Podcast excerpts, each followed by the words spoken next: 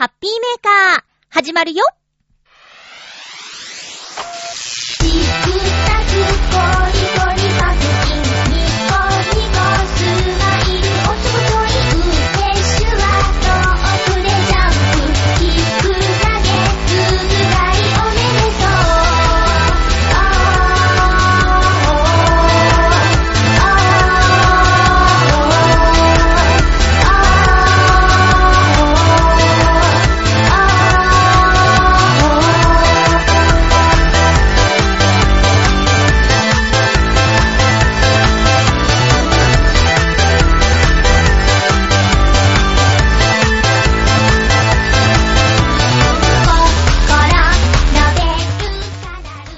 月16日、まゆちょのハッピーメーカー。この番組は、ハッピーな時間を一緒に過ごしましょうというコンセプトのもと、ちょわへよ .com のサポートでお届けしております。皆さんお盆休み、真っ只中ですか？いかがお過ごしでしょうか？なんか台風が近づいてきてるとか、気をつけて過ごしてくださいね。今日も1時間、よろしくお願いいたします。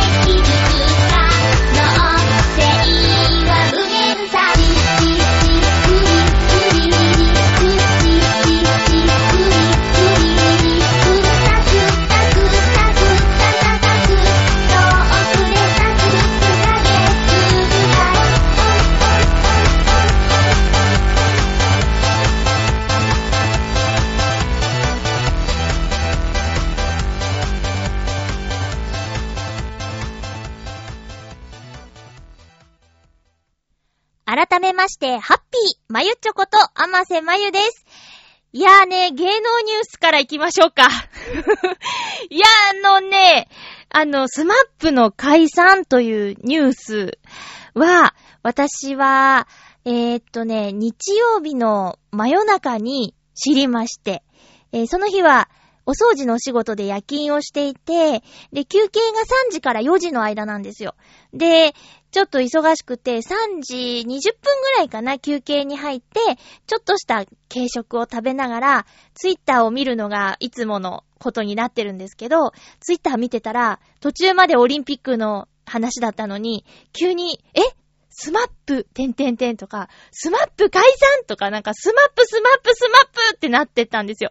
で、あの、ツイッターで知ったって感じですかね。で、特に、今ね、チョアヘヨで番組お休み中のミッチェルさんが、あの、スマップ解散についてつぶやいてて、その後も、はぁ、眠れない、スマップの解散がショックすぎて眠れないっていうのを、私がそのツイッターを見てた時間の数分前に、つぶやきがあったので、思わず、あの、ミッチェルさん、まだ起きてるの？って言って、私も今知りましたって驚きましたっていう、ちょっとね、コメントをしたりとかしてたんですけどね。まあ、ミッチェルさんはあの、夢がね、スマスマに出ることっていうことで特に思い入れが強かったようで、で、私はスマップはどうかっていうと、その大ファンとか、なんかファンで追いかけてるとか、あの、誰々さんが猛烈に好きとか、そういうレベルじゃないんだけど、やっぱり、あの、ずっといた人、まあ、結成から28年で物心ついた時、そうですね、自分の意思でテレビを選択できるようになったぐらいの時から、ずっとメディアにいる皆さんだし、やっぱ音楽は知ってる曲がたくさんあるし、バラエティでも笑わせてもらったし、スマップのメンバーが出てるドラマとかだって何本も見てるし、そういう意味でね、なんか、やっぱ解散バラバラっていうのが、まあ、なんだろう、大ショックっていうか、やっぱ寂しいなっていう感じはしますね。これ、どうですか？あの、まあ、ハッピーメーカーのリスナーさんで男性が多いんじゃないかなって思ってるんですけど、男性はこのニュースをどう感じますか？あの、つい最近、半年、1年ぐらい前かな。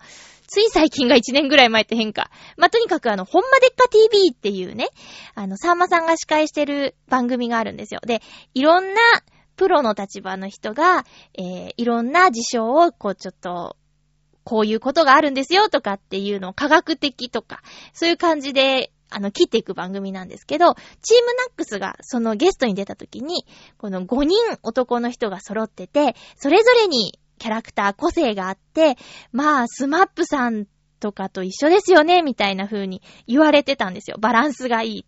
スマップ、嵐、チームナックスみたいな感じで言われててね。で、チームナックスって、まあ知ってる人はね、昔から知っているだろうけど、あのー、全国的に有名になったのってここ数年じゃないですか。で、全国ネットに5人でみんなで出たりとか、それが今42、3歳で、スマップはね、42、3歳で、あの、解散してしまうって、逆に、チームナックス、これからなのかなとかね、どっちがいいんだろうとかも、もう若い時にね、あの、切磋琢磨して、その時代をずっと過ごしてきたスマップと、まあ、ナックスだって大学の時からだからね、まあ、小学生のとこ、の時からのスマップとはちょっと比べちゃいけないのかもしれないけど、でもやっぱり年をとっても、あの、一緒になんていうか、気持ちを一緒にしていいものを作っていこうねって言えた方が、なんかファンも嬉しいしなーって、何があったのか知らないけど、スマップが、こう、なくなってしまうっていうのはね、ちょっと残念ですよね。それぞれでこれからも活動はしていくってことらしいんですけど、でも、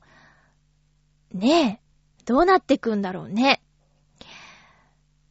私、あれか、土曜日の深夜ってことか。日曜日の真夜中ってことかな間違えちゃった。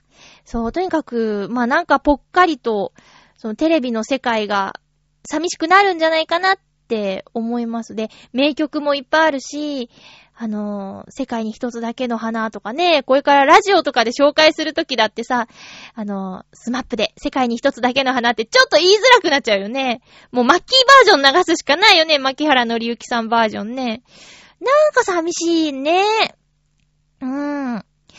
特にファンの方はさ、よし、つって、結成、ん？あ、結成25周年だっけ ?CD デビュー25周年だっけ？なんか、区切りの年だったんだってね。だから、そのためのライブとかも、企画はされていたみたいなんだけど、もうできなそうだとか、なんか、何かをするときにさ、あの、しこりの残るような終わり方は嫌だね。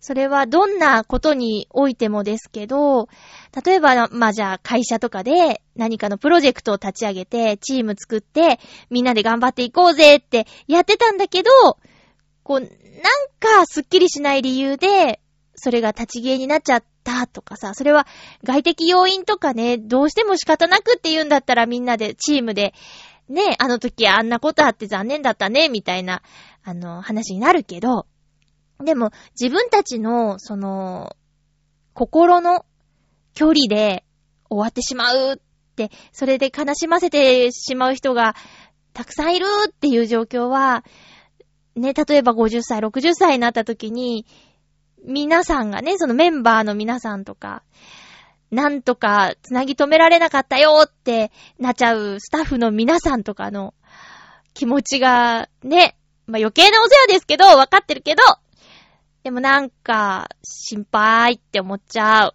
うーん。まあね、大晦日解散ってことですけどね。期待されてるのは紅白が最後のステージとかって言ってるけど、でもそれも、できないんじゃない？だって、ね。なんかそれもなんか、じゃあ紅白のステージで自分たちの思いを言えるかって言ったら、他のアーティストだっているからさ、それも難しいでしょ？何かじゃあ紅白とかじゃなくて、一回、ちょっと最後の挨拶みたいな特番とかをした方が、ゆっくり気持ちを喋れるだろうし、これからどうしていきますっていうのも、しっかり喋れるんじゃないかなと思って、もう本当に余計なお世話なんですけど、そんな風に思いますね。紅白に出ることが全てじゃないって思うんですよね。皆さんどう思いますか？うーん。特にね、ミッチェルさんが今、ラジオやってってくれたら、いろいろとね、話が、思いが聞けたかもしれないと思ったら、それもちょっと残念なんですけどね。まあでも今、ミッチェルさん頑張ってるから。また、復帰した時に、秋頃って言ってたからね、復帰した時にいろいろお話聞かせてもらえるんじゃないかなって思っているんですが、えー、そんな芸能ニュースから始まりました、今回のハッピーメーカーなんですけれども、えー、っとね、そう、収録を早めますとか言って、結局今ね、月曜日に収録してるんですよ。実は、あのー、今ね、お盆真っ只中ですけど、私もお盆休みとは言いませんが、ちょっとね、3連休取れて、まあ、その代わりあのー、6連勤したんですけど、そう、代わりのね、休みをね、もらえまして。で、つなげて3連休取れたので、岡山に帰ってこようと思います。えへ ?2 年ぶりかな？まあ、前は7年ぶりとかに帰ってるから、今回はそんなに間が空いてないね。えー、っとね、実は、あ、言ったっけ？そう、言ったね。番組で言ったんですけど、母親がちょっと、あの、倒れてしまいましてね。で、結局大丈夫だったんですけど、まあ、そんなことがあってからね、ちょっと顔を見てないので、3連休だし、友達とね、休みもあってたから、どっか旅行行こうかなって思ってたんですけど、じゃあ岡山どうかなってこう、ちょっと振ってみたら、あ、いいねって、岡山いいねってなったんで、地元に帰ることになりました。えー、っと、新幹線で帰って、あ夜行で帰ってきます。夜行選んだのは友達がね、夜行バス未経験だから、やってみようっていうことになったんだけど、初めての人が11時間半のバスに乗れるのかっていうね、ちょっと大丈夫かなって心配なんですけどね。まあ、とにかくそんな感じで岡山に帰省してこようと思います。えっと、もうもう初めてのお友達連れて行くんで観光メインですね。だから地元の友達には一人にだけ帰るって連絡しました。もう岡山でずっと一番長いお友達ですね。えー、したら、まあね、急だったんで、あの、スケジュール、彼女もいっぱいだったみたいなんですけど、なんとか、この、ここなら少し会えるかなっていう時間を送ってくれたので、その時間に少しでも顔を見たいなと思っています。お土産もね、彼女用に、あの、用意してあるんで、せめてお土産渡すぐらいは。寂しいですけどね、2年ぶりに会ってパッパって帰るなんて。えー、まあでも、えー、帰ることになりましたんでね、あのー、楽しみにしていますよ。で、その関係でちょっといろいろスケジュールの調整があって、早めに撮っちゃおうかなと思ってたんですけど、結局あのバタバタして、月曜日にシャッと、いつものタイミングでシャッと撮っちゃおうっていう感じでやらせてもらってます。なのでちょっとお便りがね、今回少なめなんですけども、なんと、ちょっとびっくりですけどね。あの、ハッピーメーカーにこういうお便りをいただける日が来るとはっていう感じで、局からですね、あの、こういうお便りが来てるので番組で紹介してくださいねっていうことでいただいているお便りなんですよ。えっとね、サテライト収録があったみたい、チョアヘヨの。サテライト収録。その時に、中学生、高校生、大学生に、スタッフをしてもらった際に、えっと、番組を聞いてくれた中高生から質問をもらったので、ハピメーカー宛ての質問に答えてくださいっていうことでした。えっと、ラジオネーム。まちこちゃん。まちこさんからいただいた質問です。ありがとうございます。まちこちゃんはあれですか？チョアヘヨのサテライトのお手伝いしてくださったんですね。何生なんですかね？中学生か高校生。そうだな。何年前かなに、20年前かなひぃ 嘘 !20 年前嘘え ?20 年前です。そんな、まちこちゃんからの、えー、っと、質問、ありがとうございます。番組の挨拶は、なぜ、ハッピーなんですか？はーい。いただきました。これはもしかしたら、あの、最近聞き始めてくださったリスナーさんもご存知じゃないかもしれないので、おまちこちゃん、いい質問してくれたって思ってますよ。改めて、じゃあ、どうして番組の挨拶がハッピーなのか、ご説明したいと思います。この番組は2002年に始まりまして、その時はチョアヘヨじゃなかったんですけども、あの、コミュニティ放送局での番組として生放送でやっていました。で、もう、その番組のタイトルは、何かラジオ番組をやらせてもらえるってなった時はこうしようって決めていたハッピーメーカーというタイトルでした。で、私一人で喋っていたんですけど、インターネットで聞けるようにするために、その際に、あの、相方を迎えたんですね。で、その相方の三代目の相方の時に、番組の挨拶ってあった方が良くないっていう話になって、じゃあどうしようかって考えてたんですよ。で、当時私、あの、声優さんとして、他の番組にゲストに出たことがありまして、その、ラジオ番組のタイトルが、今夜もハティハティで、番組の挨拶が、ハッティーだったんですね。で、あの、相方、ともさんが、じゃあ、ハッピーって良くないって言ってくれたんですけど、私も、ハッピーかなって思ってたんですよ。番組の挨拶。ハッピーかなって思ってたんですけど、でもハッピーがあるからなーと思って私は躊躇したんですよ。でも、ともさんが、ハッピーメーカーなんだからハッピーで普通だよつって。別にパクってないしってなって、半ばあの、こう、背中を押してくれた形で、ハッピーメーカーのハッピーを番組の挨拶にしました。わかったかな？そんな感じです。パクリじゃないですよ。パクリじゃないです。今夜もハティハティより前にハッピーメーカーはあったんだし。ただ挨拶がなくって、ちょっとお知恵を拝借した形ですかね。あ、いいんだって、そういう挨拶ってあるんだ、みたいな。そんな感じです。えー、まちこちゃん、質問ありがとうございました。数あるチョアヘヨの番組の中でね、ハッピーメーカーに興味を持ってくださって嬉しいです。前回こういうのあった時、ハッピーメーカー宛てに質問なかったもんね。ねえ。えっ、ー、と、まちこちゃんは浦安に住んでいるんですか？私、あの、ジェイコムのぐるっと浦安のナレーターやっています。えー、ぜひ番組でもお耳にかかれますように。これからも、チョアヘヨと、ハピメーカーと、まゆちょと、え、よろしくお願いします。まちこちゃんまたよかったら番組にメールください。待ってます。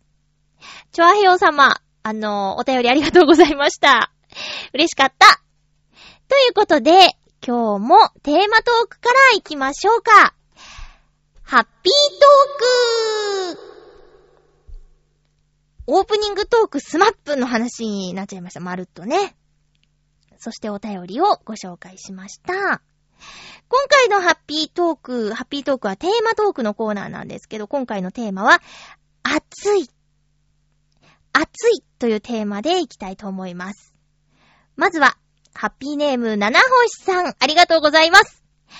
まゆちょう、ハッピー、ハッピー。暑い体験。夏のコミケに行った時ですかね。溢れんほどの人の山。本一冊買おうとして最低1時間並ぶ根気。買えば買うほどかさばる荷物。楽しいのですが、暑さだけはひどかったと思います。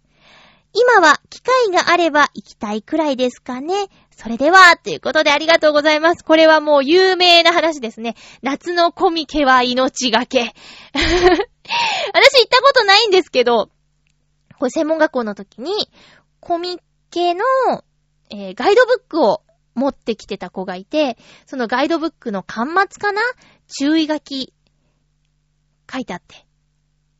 あの、水分補給しっかりしましょうとか。今で言う熱中症対策について、コンコンと書いてありましたね。それぐらい危ないよって。無理をしないように休憩を挟みましょうとか。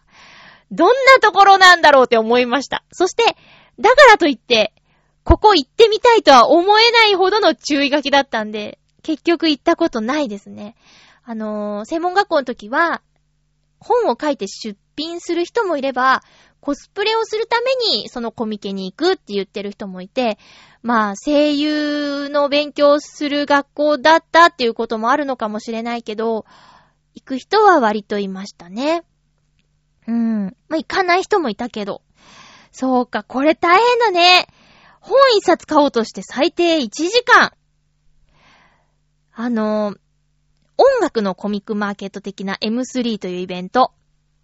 この時もね、ノートノーツの CD 欲しいっつって1時間並んでくれる人がいたら、泣いちゃうねてか、申し訳ないから配っちゃうよね、こう。私がもう列をこう巡って、あ、いくらいただきます。いくら、ありがとうございます。ありがとうございます。って。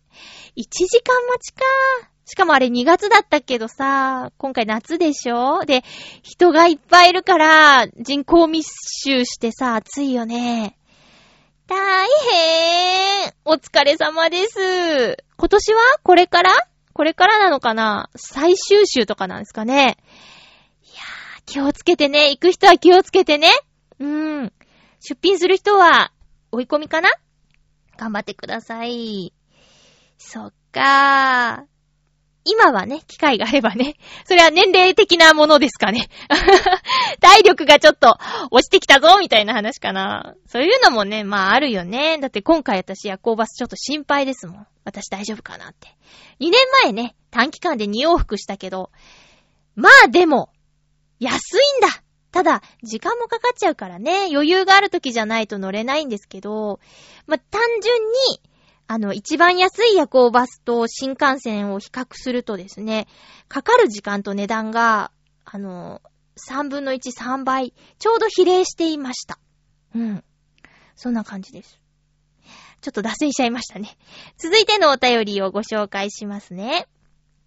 えー、っと、ハッピーネーム、コージーアットワークさん、ありがとうございます。まゆっちょ、ハッピーハッピー？夏、暑いといえば、私にとっては、日差しに焼かれたアスファルトの道。以前お話ししたかと思いますが、大学時代から10年ほど、夏の1週間ほど仲間たちと海のキャンプで過ごしていました。ここでの勝負は、午後、浜辺の焼けた砂とアスファルトの道を歩けるところまで歩くというもの。もちろん、裸足です。最後に裸足のまま歩いていた者が勝利者で、特典としてその夜は食事の用意も片付けもしなくていいことになっていました。私はかなり勝率が高い方でしたが、いやー暑かったなー我慢してたんだね。温暖化が進んできて、今あれをやったら溶けたアスファルトで火傷しそうです。では、もう想像しただけで足の裏が変な感じになる。お便りありがとうございます。まあ時間も短いし勝負にもなってないから大したことないんですけど、この熱って気持ちわかりますよ。洗濯物を干そうとベランダに出たとき、ベランダが暑いのです。うん。熱々ってなって、サンダル履けばいいんだけどね。サンダルめんどくさくって、つい裸足で出ちゃうんだよね。でもそれ無理な時は、もうお出かけ用の靴を持ってきてベランダで履きますけどね。うん。ただまあ、暑いから急ぐから仕事がテキパキになりますよ。洗濯物を干すのがね、シャッシャッシャッシャッ、はい終わりって。取り込むのも、はいはいはいはいって。まあ、取り込むときはタイミング的に、あの、朝ほど、ベランダは暑くないんですけどね。いやー、今は無理でしょうね。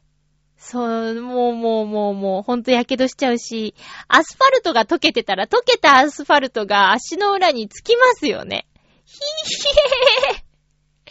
どっかの国の健康療法みたいですけど、いや、危ないですよ。足の裏やけどしちゃったら歩けなくなっちゃうじゃん。そうか、この戦利品はとても魅力的ですね。いやーでもどうかな手出しちゃうんだろうな悪いですねって言って。あ、申し訳ない。やるやるやるなんつってね。へー。こういうさ、なんか、一週間ほど仲間たちとキャンプって、あの、これ本当思うんですけど、サバイバル能力が身につくっていうか、まあそれこそ本当に、ね、何か災害があった時に、電気もガスも水道もないよっていう時の、どう動くかっていうのがさ、こう一週間のキャンプともなるとさ、じゃあ火を起こすにはとかね、いろいろと学ぶんだろうね。しかも友達と一緒でね、楽しそう。大変そうとも思うけど楽しそうとも思う。そういうのができるのって、若いうちだけだもんね。家族を持ったり、仕事があったりするとさ、なかなか、ね、一週間もの休み取れないだろうし、その仲間とだけ過ごすってわけにもいかないだろうしね。この大学時代からの10年間で、だんだん減ってったんじゃないですか。彼女と過ごすんだって、とか、あの、結婚したからあいつ来れないなとか、そんなね、なんか、寂しいけど、友達の幸せは嬉しいみたいな、すごく複雑な気持ちになっちゃうんだろうなぁ、なんて想像します。あー、とても羨ましいです。暑いね。これは暑いです。例えばじゃあ、夜ご飯をカレーにしましょうって言って、かまど担当の人は暑いです。キャンプは暑いです。うーん。ちょっとね、泊まってみたいね、やっぱり。あの、テントじゃなくてもいいんですけど、お泊まりって魅力的。野田市にある清水公園がね、なんかバンガローとかリニューアルしたんだって。で、ね、電車で行けるところだし、まあ無理じゃないんじゃないかなーなんて思ってて、行ってみたいなーって考えてるんですけどね。まあ真夏は嫌だから秋かなー。冬も無理でしょ無理っていうかね、厳しいでしょいい季節、春か、秋がいいね。コージアトワークさん、ありがとうございます。今でもそのお友達と連絡取ってますか？み、今ね、みんなどんな夏休みを過ごしてるんですかね？お便りありがとうございました。続きましては、ハッピーネーム、フクロウのキスさん、ありがとうございます。まゆちょさん皆様、ハッピー、ハッピー？今回のテーマ、暑いについて。若い時、小さな化学工場で働いていた頃には、80度以上に熱せられた5トンの液体の近くで、夏場でも作業して、していけ、ん？夏場でも作業していなければならないことがありました。うーん。直射日光に焼かれた工場の屋根から伝わる暑さと、反応、反応層の温度と、立ち上る水蒸気の湿度、そして安全のための長袖の作業服。うん。さらに、その中で行う力仕事。他からだいぶマシな話をもらったので2年弱で辞めてしまいましたが、あれは本当に辛い仕事でした、苦笑。下を見てまだマシと思うのは健全な精神状態だと思いませんが、それでも、あれよりは辛くないと感じてしまう仕事でしたね。それでは、ありがとうございます。2年じゃあ2回その夏を経験したの？いやー、お疲れ様です。わかる。その暑いんだけど長袖でいなきゃいけない気持ちわかります。私もね、掃除のお仕事。あの、絶対じゃないんですけど、私は長袖にする日があります。うん。持ち場。今日はどこを掃除するって、前もって決まってる場合は、あ、じゃあここは長袖かなとか。で、やっぱりね、布一枚とは言っても、違うんですよね、全然。風が直接肌に当たるか、そうじゃないかって、大きく違うんですよ。厳しいよねって、まあ、まあ、このフクロウのキスさんの働いていた職場よりは全然、ね、大したことはないと思うんですけど、それでも、あ、それでも、ピークは過ぎたのかな？一時も本当にずっと脱衣所にいるような、そんな日々が続いていたけど、この2、3日はね、その休憩後の4時以降は、なんか風が冷たいかなって感じることもあった。ただ、昨夜はね、あの、南風だったんで、無湾としてた。台風の影響なんですかね。北の風だとね、もうヒヤーとして気持ちいいんですよ。あとは、あの、日差しがね、朝日が強いの。おはよーって言ってめちゃめちゃ元気な太陽が昇ってくるんですよね。で、影にいると爽やかなんですけど、日向直接太陽に当たるともう、あっちのなんのってね、こないだね、あの、同じ職場じゃないお友達と会った時に、あの、やっぱ焼けっぷりが、私の焼けっぷりがその子と全然違うんですよね。特に腕。あの、顔はね、日焼け止めクリームを塗って、でもそれでも汗で落ちちゃって焼けてるんですけど、腕はね、ほぼ何もしてなくて、まあ、自分のそのなんていうか、肘、肘じゃない、肩あたり、腕、二の腕あたりと、なんていうか、肘から手までのあたりを見ると、まあ、全然色違うしね。焦げたパンみたいになってますけどね。うん。いや、あのね、いい季節は本当に短い。ほんの一瞬、寒いか暑いかっていう印象で、で、やっぱり、暑い方が人は口数が減りますね。うん。寒いと、なんか温まりたくてか、人と接したくなるんですよ。だけど、夏は、もう暑苦しくて人との交流をね、みんなが、ちょっとおろそかにしがち。私も含めてね。それはね、顔に出てきてしまう汗が気持ち悪いとか、私のね、あと、汗臭いんじゃなかろうかとかいう不安からもなんですけど、ちょっとね、夏はやっぱ厳しいです。今年の夏でも予想よりは、マシだったかなまだこれからかな残暑続くかなだって国書っていう長期予想出てたでしょ？それに比べたら、まあ、全然だったなーって、とりあえず今のところ、そんな風に思ってますけどね、油断大敵ですよね。そう、台風も近づいてきてることですし、台風ね、今年少ないね。秋すごいのかな。とにかくこの、フクロウのキスさんの言ってた職場の環境、一つ一つ想像していくと、もうもうもうもうもうもう、もうイメージで汗が出てきちゃうぐらいですね。なんだろう、化学工場。5トンの液体。そのね、水蒸気だってさ、何の水蒸気だかわからないけど、マスクもしてんじゃないゴーグルとか。もう、逃げ場がないよね。いやー、本当にお疲れ様でした。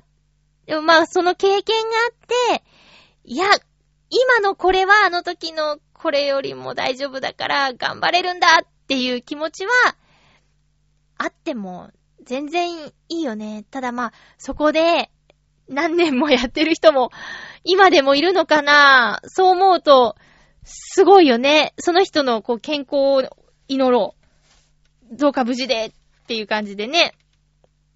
うん。では、以上ですかねお便りは。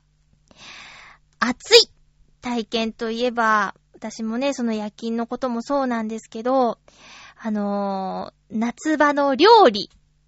さっきキャンプでね、かまどの近くが暑いっていう話したんですけど、うちね、キッチンのある窓がね、西にあるんですよ。で、夜ご飯作ろうと思って、西の窓のそばに立つと、もう西日がね、直接ガーって入ってくるの。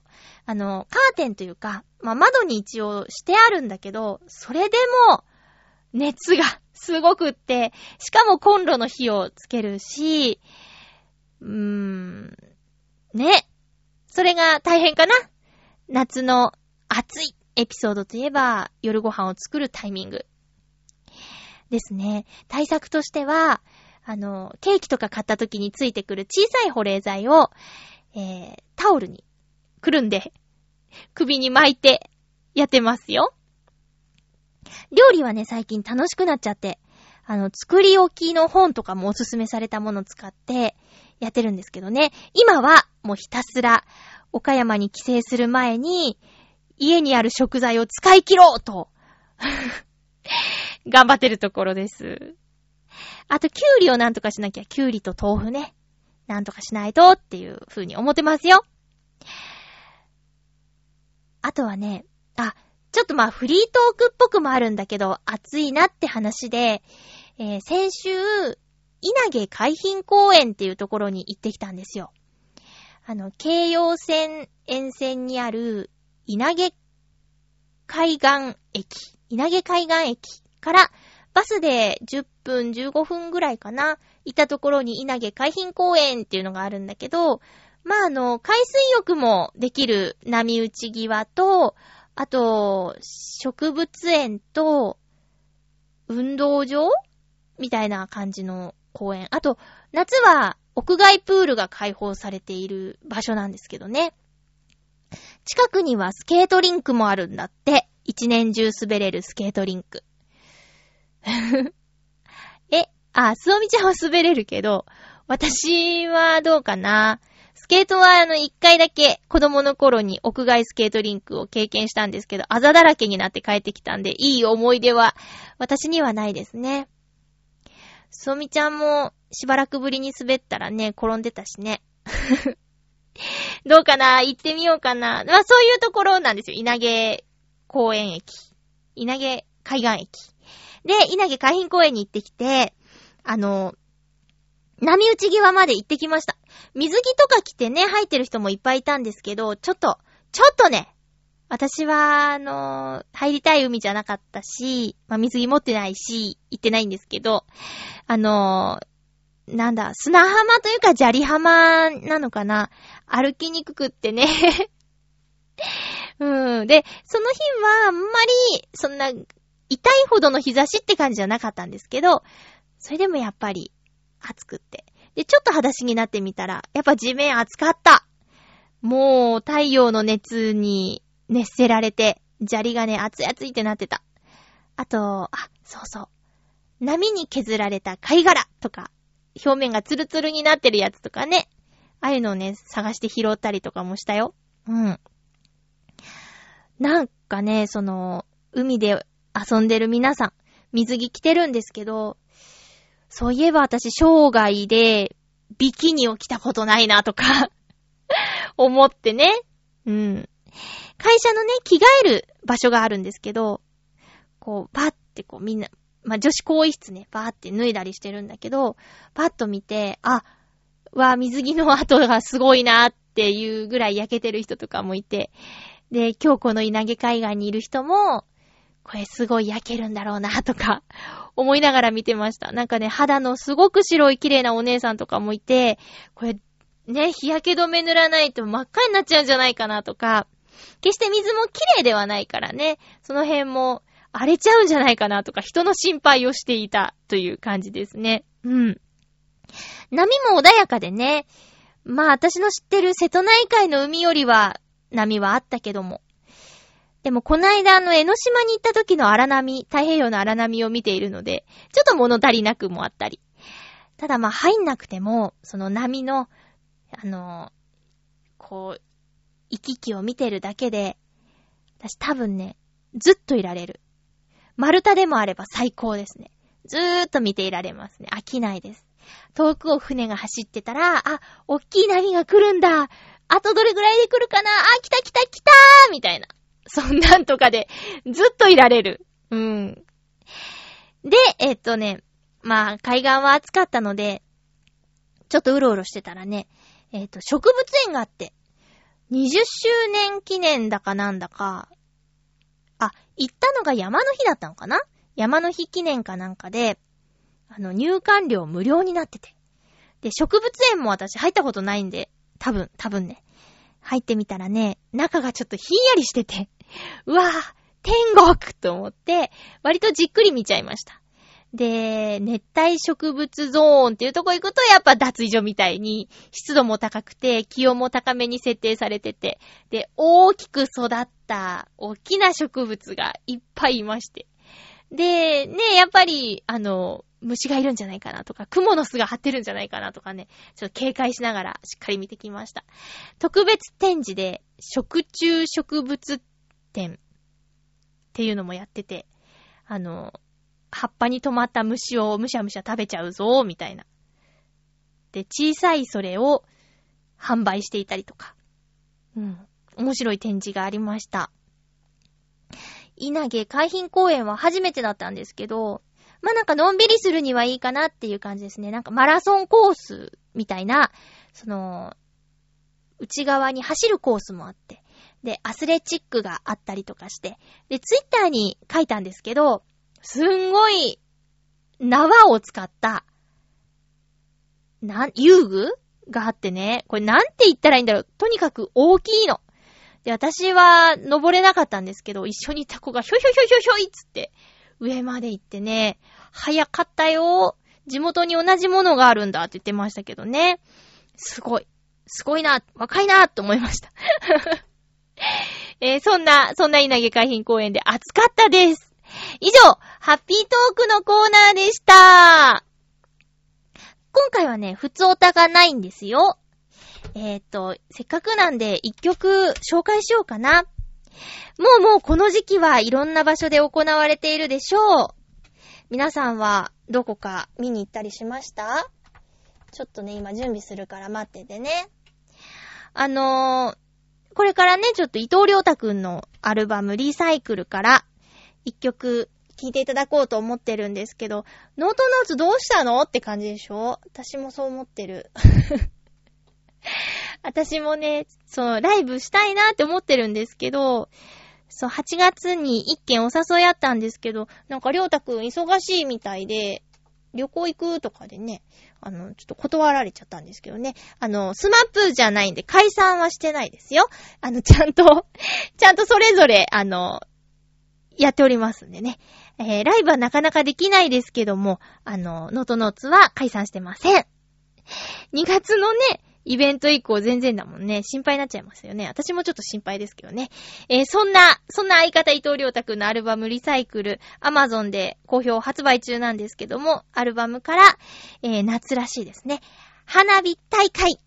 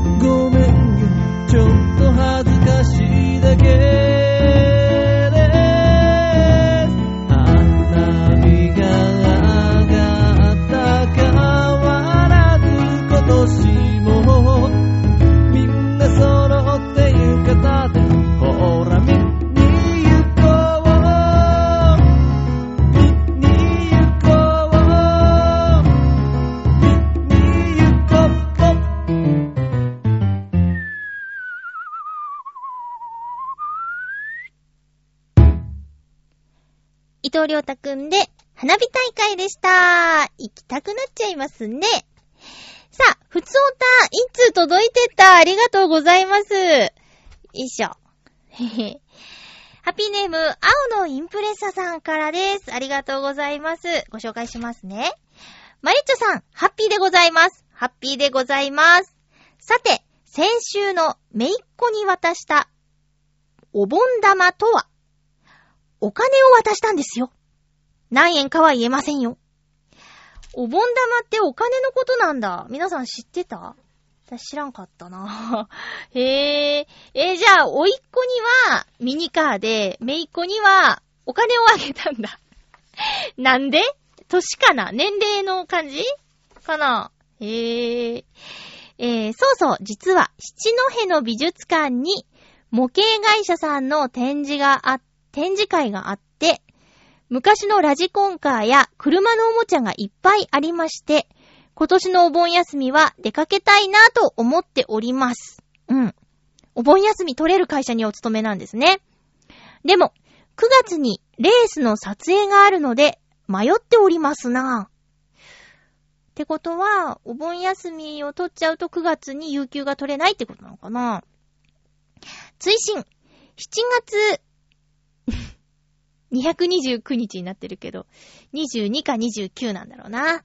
に、水曜どうでしょうのキャラバンが来たようで、藤村 D に会えずに凹んでおりました。おんちゃん着ぐるみのチキ、ショー、チチキキョーと叫んでおりました。うーん。そっか。え、なになに？水曜どうでしょうのキャラバンが全国回ってるってこと？そうなんだ。今ね、ちょうど今日ね、さっきね、ご飯食べてるときサイコロ3を2話分見ました。懐かしい。当時23歳の大泉洋さんですよ。若いけど、でも基本、変わってないね。ずっとあんな感じなんだね。だからそこがいいんだろうね。売れても有名になっても、あの感じがちゃんとあるって。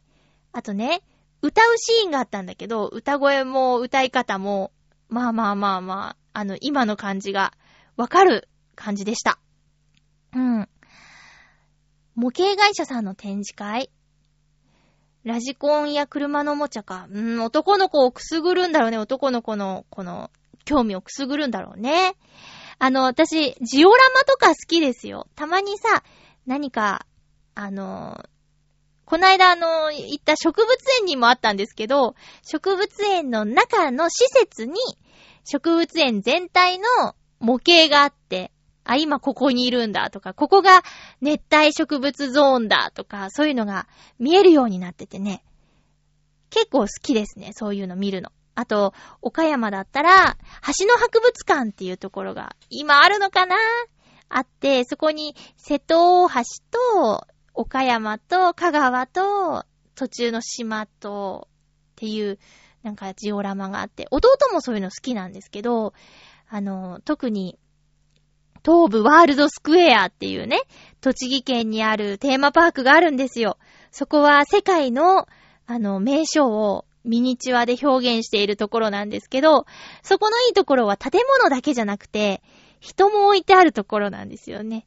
で、人がね、いろんな風に置いてあって、例えば、えっ、と、私が行った時は、スカイツリー目的で行ったんですけど、スカイツリーの周辺に、あの、観光客がいたりだとか、マラソンしてる人がいたりとか、あと相撲取りのフィギュアが置いてあって、その人に、と記念写真撮ってくださいって、こうやりとりしてるの。なんか、なんか置き方で会話が聞こえてくるような上手な置き方をしているんですよね。うん。だからね、見ていてすごく楽しかった。うん。そういうのを見るの好きですよ。だから、模型会社さんのイベントってちょっと興味ありますね。七戸って、八戸の近くなんでしょうか単純すぎる？この思考単純すぎるかなふつおたありがとうございました。お盆休みも9月のお休みも取れるといいですね。日頃の行いが良ければきっと、うーん、いつも頑張ってくれてるから休み取っていいよって言ってくれるはずです。はずです。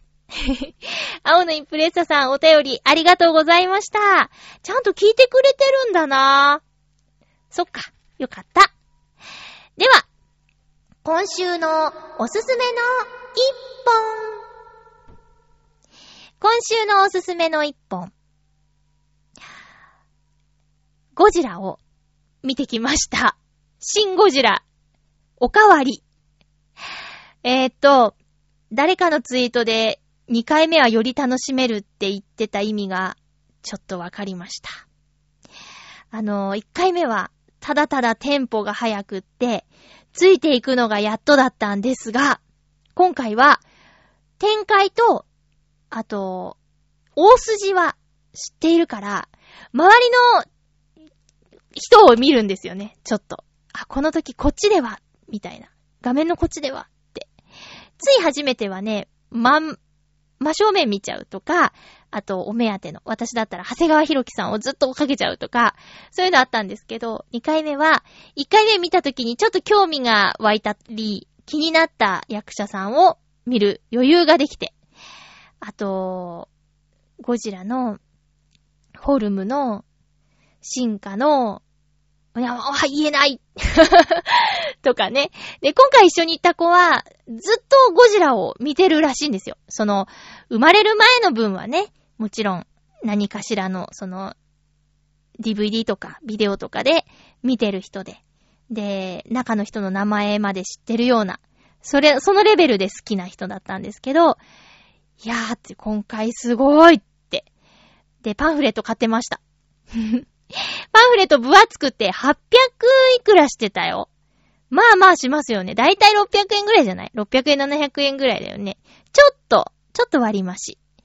うーん。ゴジラ見てきました。そして、まあゴジラはね、見に行く人多いだろうからあんまり言えないんですけど、もう一本。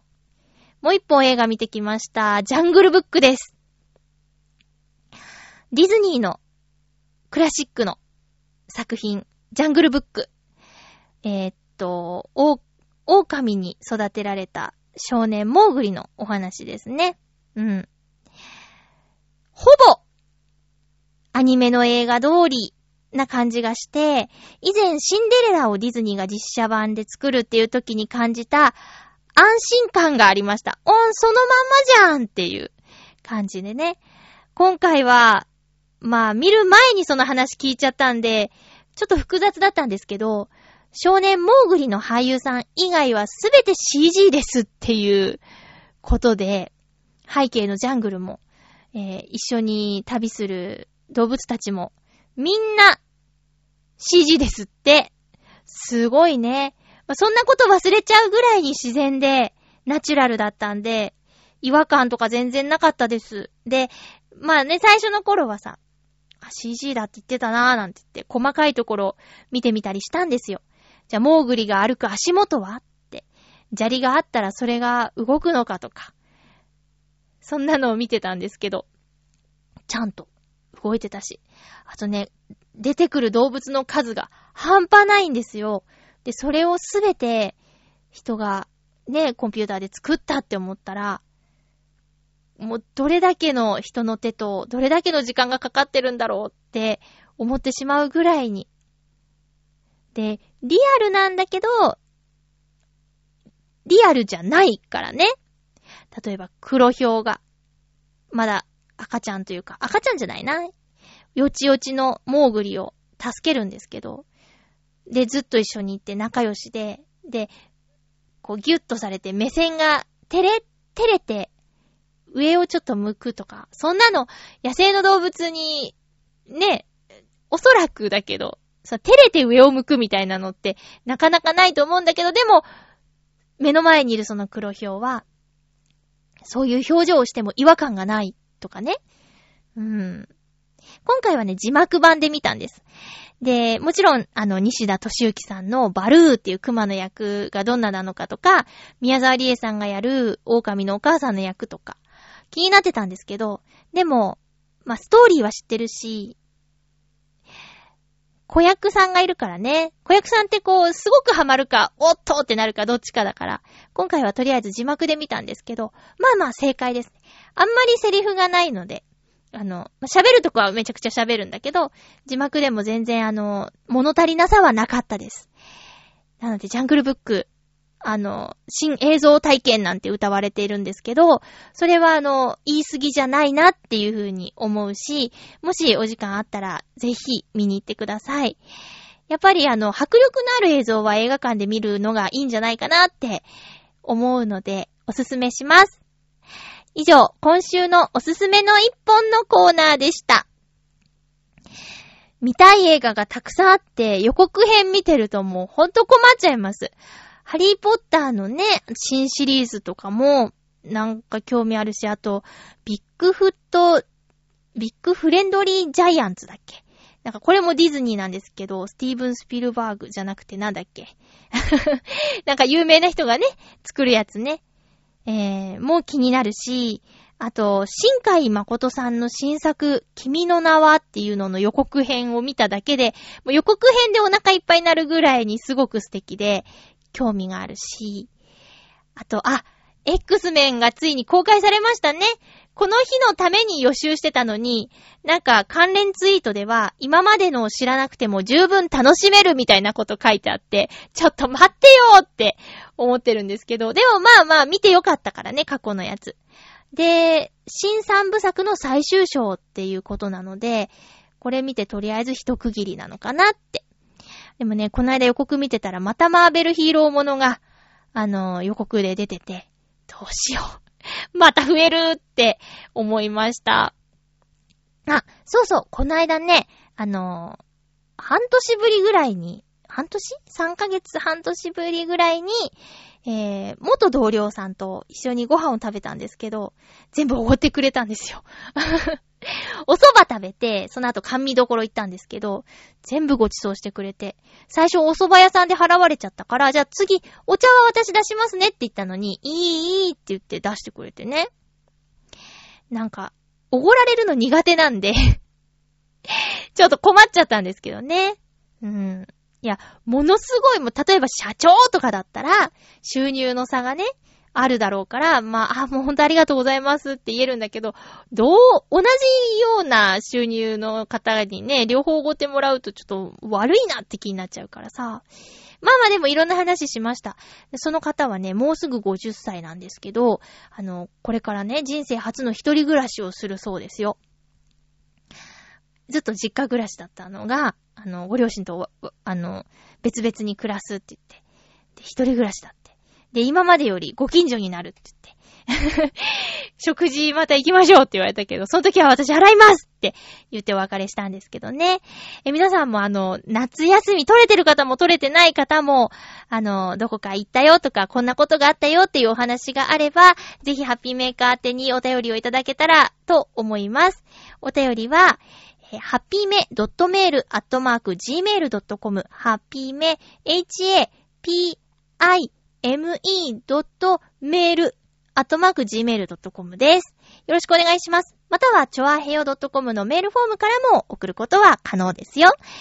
えー次回の予告します。次回は8月の23日の放送分を8月の21日日曜日に収録する予定です。テーマは、地元の話。えー私が岡山に帰るからってそんなテーマにしちゃったんですけど、皆さんも地元の話を聞かせてください。もしよかったら。えー、っと、例えば、私はね、地元に帰っても、なんか岡山の開発進んじゃってて、懐かしい場所、変わらない場所っていうのがほとんどないんですけど、じゃあ、ここが変わってて、ここが変わってないよとか、今でも変わらない、こんな場所があるよなんていうところがあったら、そういう話も聞きたいです。えー、夏休みの思い出的な話でもいいです。地元って言って、あ、夏休みの思い出にしましょう。夏休みの思い出。ちょっと早いかな。まあでも、お盆休みが一般的にはね、夏休み取るタイミングだろうから、えー今年の夏に限らず夏休み、夏の思い出でいいですよ。よろしくお願いいたします。さあ、お送りしてきましたハッピーメーカー、そろそろお別れのお時間です。これから私は番組のファイルを送信して、旅行の準備をしますよ。そんなにね、夏なんで荷物はないですけど、買ったお土産を詰め込んで、あとは、そうだな、なんだろう。あんまりないんだけど、こういう時って忘れ物しがちなんですよね。お相手は、まゆちょこと、あませまゆでした。まだまだ暑い日が続くので、体に気をつけて過ごしてくださいね。また来週ハッピーな時間を一緒に過ごしましょう。ハッピー